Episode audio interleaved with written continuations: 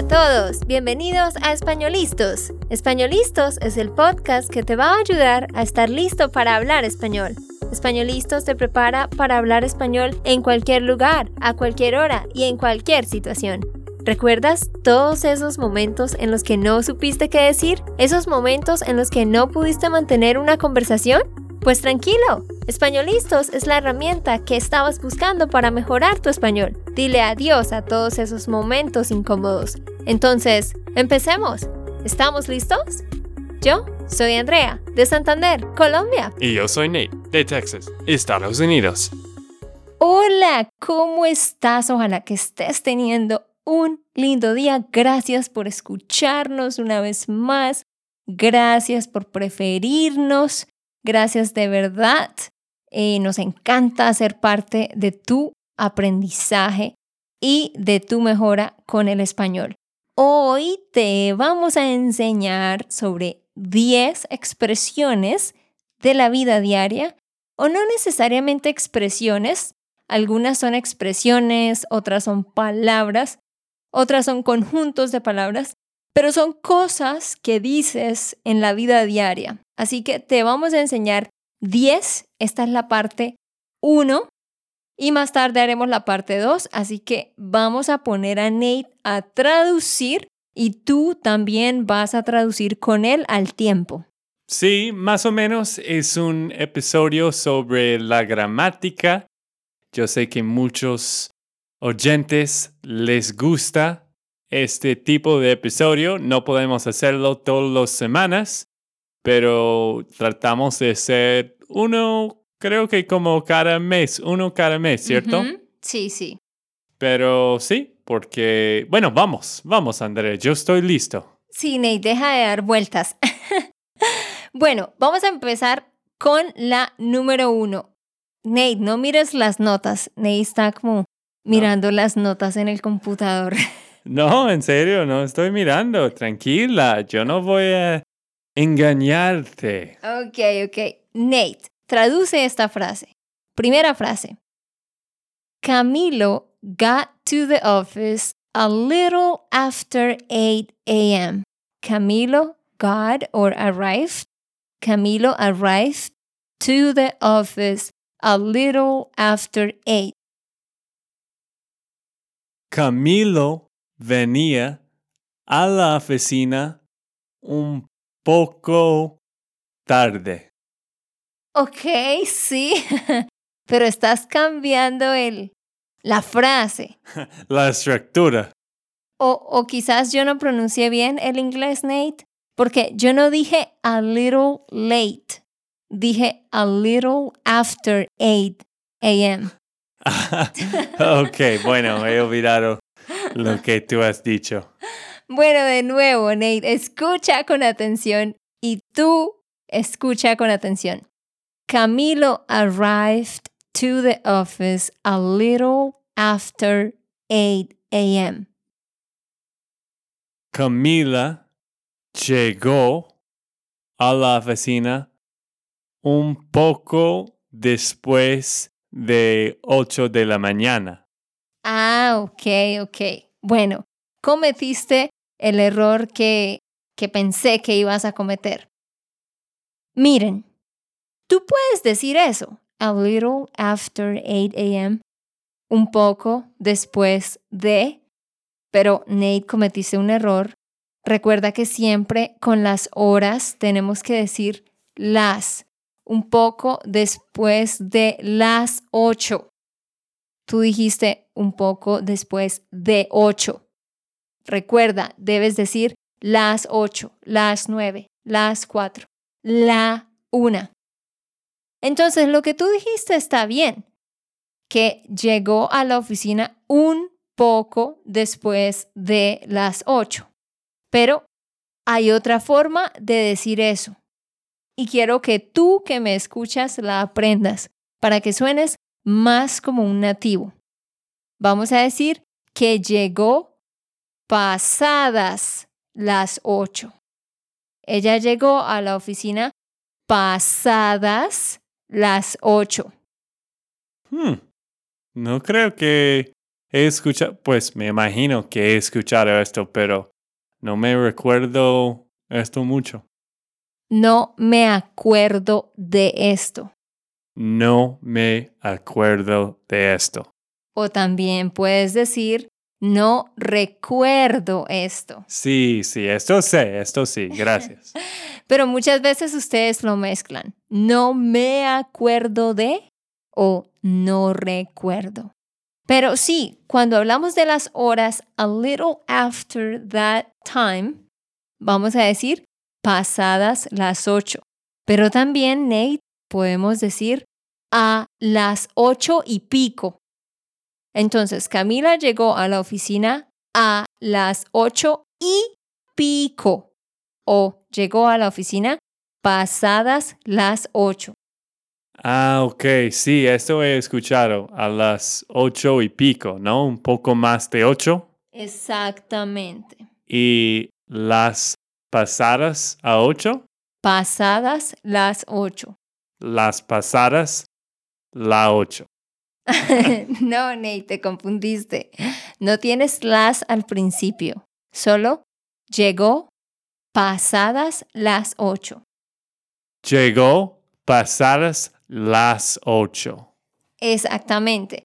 No se preocupen, ustedes no tienen que recordar todo esto. Todo esto es nuevo para Nate y para ti, pero puedes escuchar el episodio muchas veces para repasar. Siguiente frase, Nate. Nate, si yo digo, si yo digo, I will arrive there at around 9 p.m. O sea, no es, no es una hora fija, puede ser un poco antes, puede ser un poco después. Entonces, I will arrive there around 9. Yo voy a llegar allá cerca de la... de Sí. nueve, cerca de nueve. Ok, sí, sí, sí, cerca de, porque around es cerca, pero recuerda con la hora las nueve. Cerca de las nueve. Ah. Voy a llegar allá cerca las nueve. Ahora olvidaste de cerca de las nueve. Voy a llegar allá cerca de las nueve. No se preocupen, Nate está un poquito nervioso porque esto es nuevo para él. Pero, de hecho, Nate, así no lo decimos. Bueno, ¿cómo dices, André? ¿Cómo dices? Lo siento por decepcionarte, pero Nate, todos siempre lo traducen así, pero así no lo decimos. Decimos alrededor de, alrededor de las nueve. Voy a llegar allá alrededor de las nueve. O también podemos decir, voy a llegar allá a eso de las nueve. Estos conjuntos de palabras son los más difíciles porque tienes tres o cuatro palabras pequeñas en un orden específico y obviamente es fácil olvidar el orden. Por eso deben practicar y practicar. Llegaré a eso de las nueve, cuando es quizás un poquito antes o quizás un poquito después de las nueve. Número tres, número tres. Nate, cuando tú estás comiendo en el restaurante conmigo, ¿sí? Por ejemplo, y yo estoy comiendo una sopa y tú me quieres decir, me quieres preguntar, what does it taste like? What does it taste like? ¿Cómo me preguntas eso? Hmm. What does it taste like? ¿De qué sabor tiene? Ok, sí, sí, sí. ¿Qué sabor tiene tu sopa? Claro, tú podrías decir eso y no está gramaticalmente mal. No es de qué, es solo qué sabor tiene. Exacto, ¿qué sabor tiene la sopa? Así está muy bien. Pero eso es más como decir, what flavor does the soup have?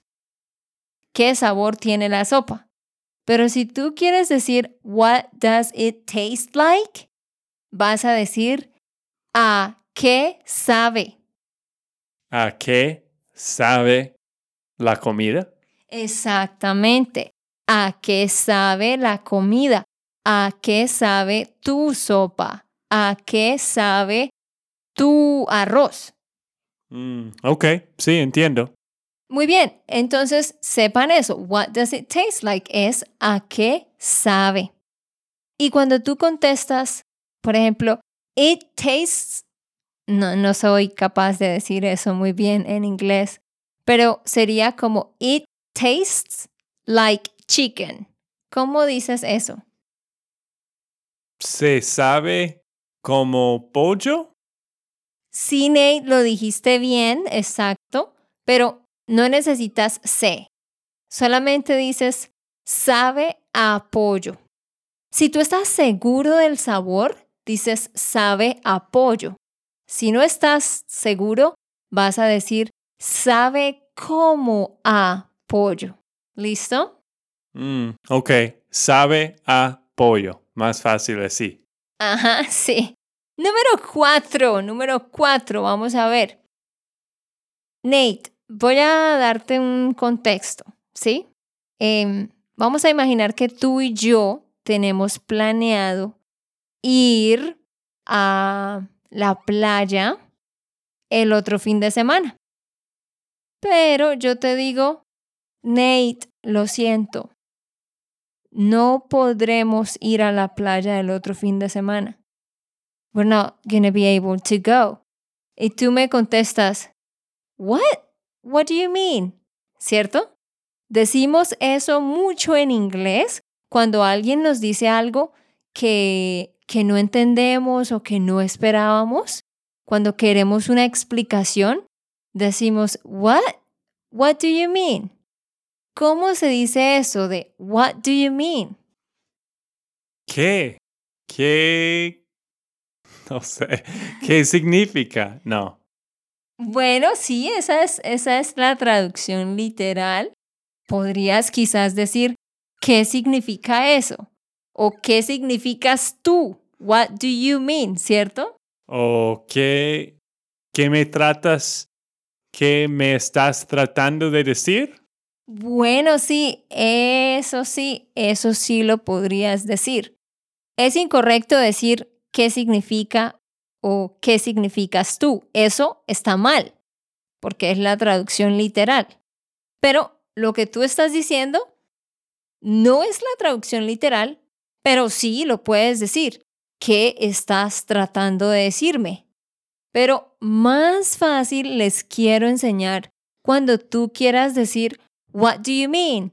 Solamente debes decir, ¿cómo así? ¿Cómo? Con la tilde y así con la tilde en la i. What? What do you mean? ¿Qué? ¿Cómo así? Sí, esto sí he escuchado muchas veces, ¿no? Tú siempre dices esto a mí o a tu familia. ¿Cómo así? ¿Cómo, así cuando estás, no sé, un poco enojado de lo que estoy haciendo o, tu familia o algo está pasando raro en la vida, en tu vida, ¿no? Exacto. Como dije, cada vez que tú estás sorprendido por algo o no entiendes algo, quieres una explicación, vas a decir, What do you mean? ¿Cómo así? Muy bien, siguiente. Número 5, Nate. Esta sí es una expresión fija. Cuando está lloviendo mucho, hay mucha agua, tú dices, It's raining cats and dogs. ¿Cómo decimos eso en español? Pues no creo que tiene la misma expresión, ¿cierto? No, no vamos a decir están lloviendo gatos y perros. no decimos eso. ¿Qué piensas? No tengo idea. Me da mucha ternura ver la cara de, de frustración de Nate, como, hmm, y agacha la mirada y se siente como todo deprimido. Tranquilo, Nate, no tienes que saberlo todo. Escucha, it's raining cats and dogs. Está cayendo un aguacero. Está cayendo un aguacero, que literalmente en inglés sería como it is falling a pour down. ¿Tiene sentido? Pues en inglés no es pour down, pero es un downpour. Es... Gracias por corregirme. un downpour. No, pero ustedes también dicen it is pouring down, ¿no? Sí, exacto. ¿Y por qué si dicen pouring down, por qué no es pour down? Y en vez de eso es downpour. Estás preguntándome cosas de gramática y pues yo no sé nada de gramática en español ni en inglés, la verdad. ok, bueno, he aprendido algo. Nate se siente muy bien cuando me corrige. Pero sí, It's raining cats and dogs. Está cayendo un aguacero. Pero hay otra expresión que dicen en España, que es está lloviendo a cántaros. Está lloviendo a cántaros. Muy bien. Listo. Número 6, Nate. Esta es una frase que decimos mucho cuando nos estamos disculpando por algo que no hicimos intencionalmente. Por ejemplo, por ejemplo, tú, Nate, estás jugando fútbol con tus amigos en Colombia y estás corriendo y golpeas a otro chico y él se cae en el piso. Y tú le dices, I'm sorry, it wasn't on purpose. I am sorry, it wasn't on purpose. Cuando decimos esa frase, o like I didn't mean to do this, it wasn't on purpose. ¿Cómo decimos eso? El primer parte, qué pena. Muy bien, Nate. Ajá. Aquí en Colombia, cuando decimos I am sorry, tú puedes decir lo siento, eso está bien. Pero en Colombia, para I'm sorry, decimos qué pena. Qué pena. Pero la segunda parte, no sé, no fue el propósito, algo así, no sí, sé. Sí, sí, sí, prácticamente lo dijiste, ajá. Tú dijiste, no fue el propósito, pero lo que decimos es, no fue a propósito. It wasn't on purpose. No fue a, y luego otra palabra, propósito. No fue a propósito. Qué pena, no fue a propósito. Exactamente. Y eso lo debes aprender porque cuando juegues fútbol vas a tener que usarlo. Sí, pues siempre estoy haciendo cosas así mientras estoy jugando fútbol o pues a veces no sé qué decir. Pero sí, qué pena, no fue a propósito. Esto es algo que sí voy a aprender hoy. Ajá. Pero hay otra forma más fácil de decirlo. Para decir it wasn't on purpose, sencillamente dices fue sin culpa. Literalmente significa it was without fault. Pero eso es lo que decimos más fácil de recordar. Qué pena fue sin culpa. Sí, ok, entiendo. Fue sin culpa. Esto sí es fácil de recordar. Muy bien, antes de seguir, yo quiero recordarte, si tú quieres aprender más expresiones como estas y quieres practicarlas y escucharlas en contextos de la vida diaria, nosotros tenemos un curso de español online, es una membresía, se llama el Parcero Membership. ¿Y de qué se trata? Cada mes vas a tener un curso sobre un tema específico con ocho lecciones para practicar en una plataforma y también vamos a tener clases en vivo todos los sábados al mediodía. En las ocho lecciones hay cuatro lecciones de gramática como esto y hay cuatro lecciones con un diálogo, una canción, un video, una entrevista Así que siempre estás aprendiendo algo de manera divertida y no solo estudiamos gramática todo el tiempo.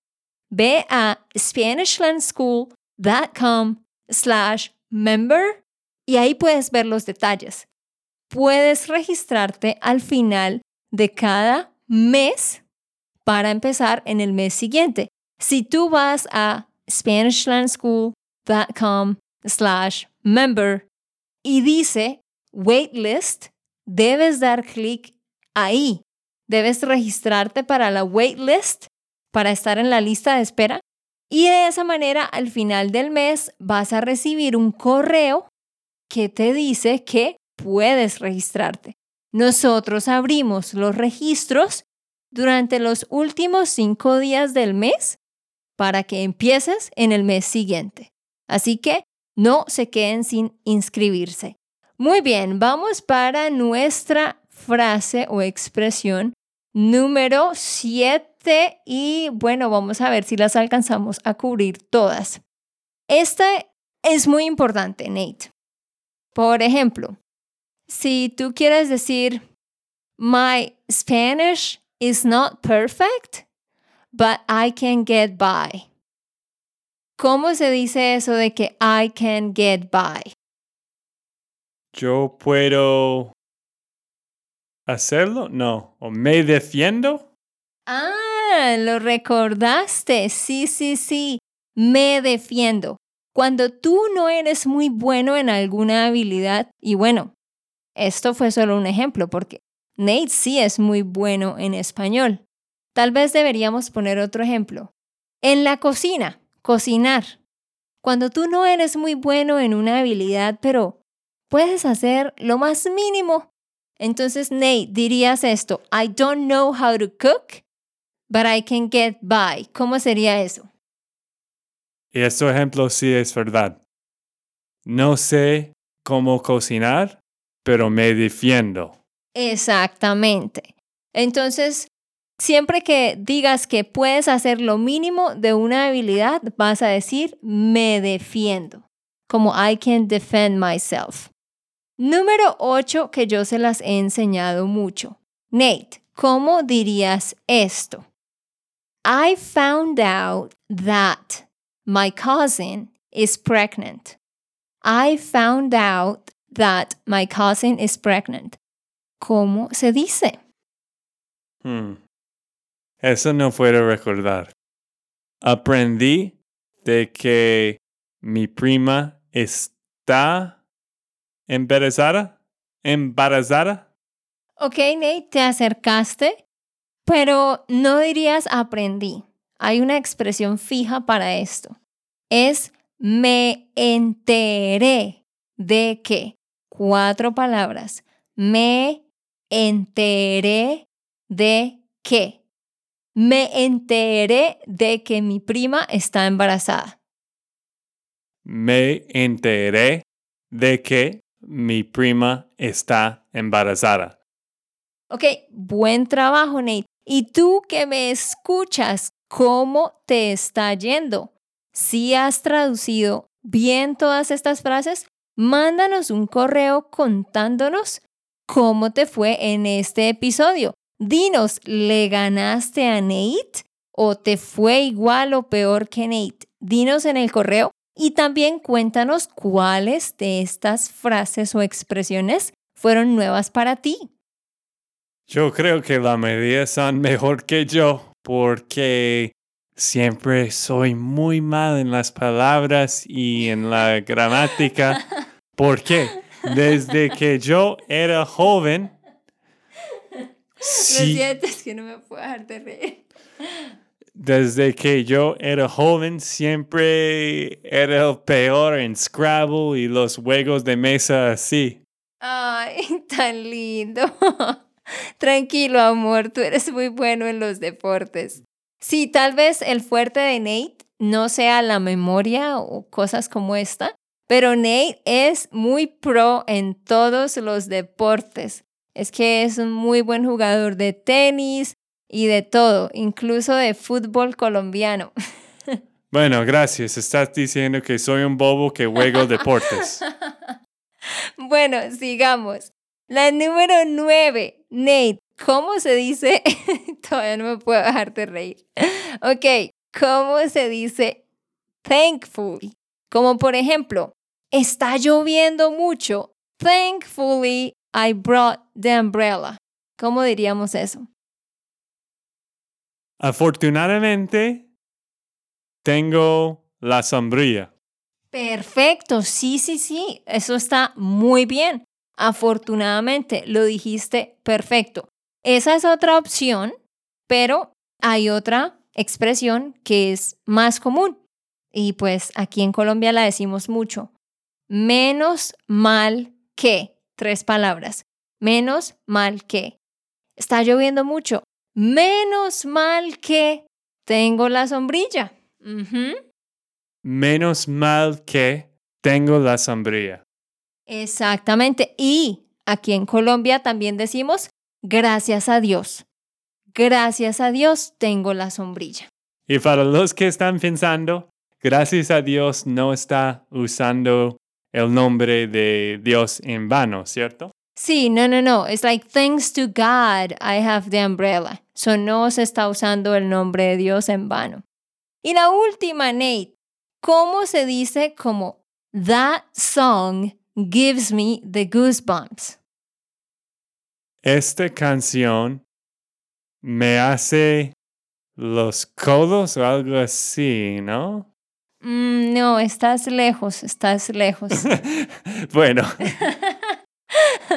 Mira, se dice, me pone la piel de gallina. Esa canción me pone la piel de gallina. Esta canción me pone la piel de gallina. Perfecto, así es. Bueno, queridos, ojalá que ustedes hayan aprendido varias cosas nuevas. Ojalá que tú puedas empezar a usar estas frases. Recuerda SpanishLandSchool.com slash member para que tengas más lecciones como estas. Sí, y no trates de aprender todos los 10 en el instante.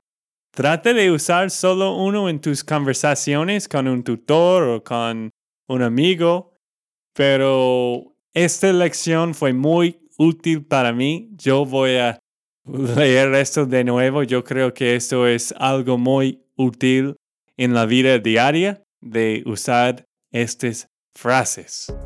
Ok, esto fue todo por el episodio de hoy. Esperamos que les haya gustado y que hayan aprendido. Y recuerda, si sientes que estás listo para aprender español, solo da un clic en Español Listos. No olvides dejar tus comentarios de lo que te gustó y los temas que quieres que tratemos. Suscríbete y déjanos tus reseñas. Español Listos les dice chao chao y hasta, la próxima.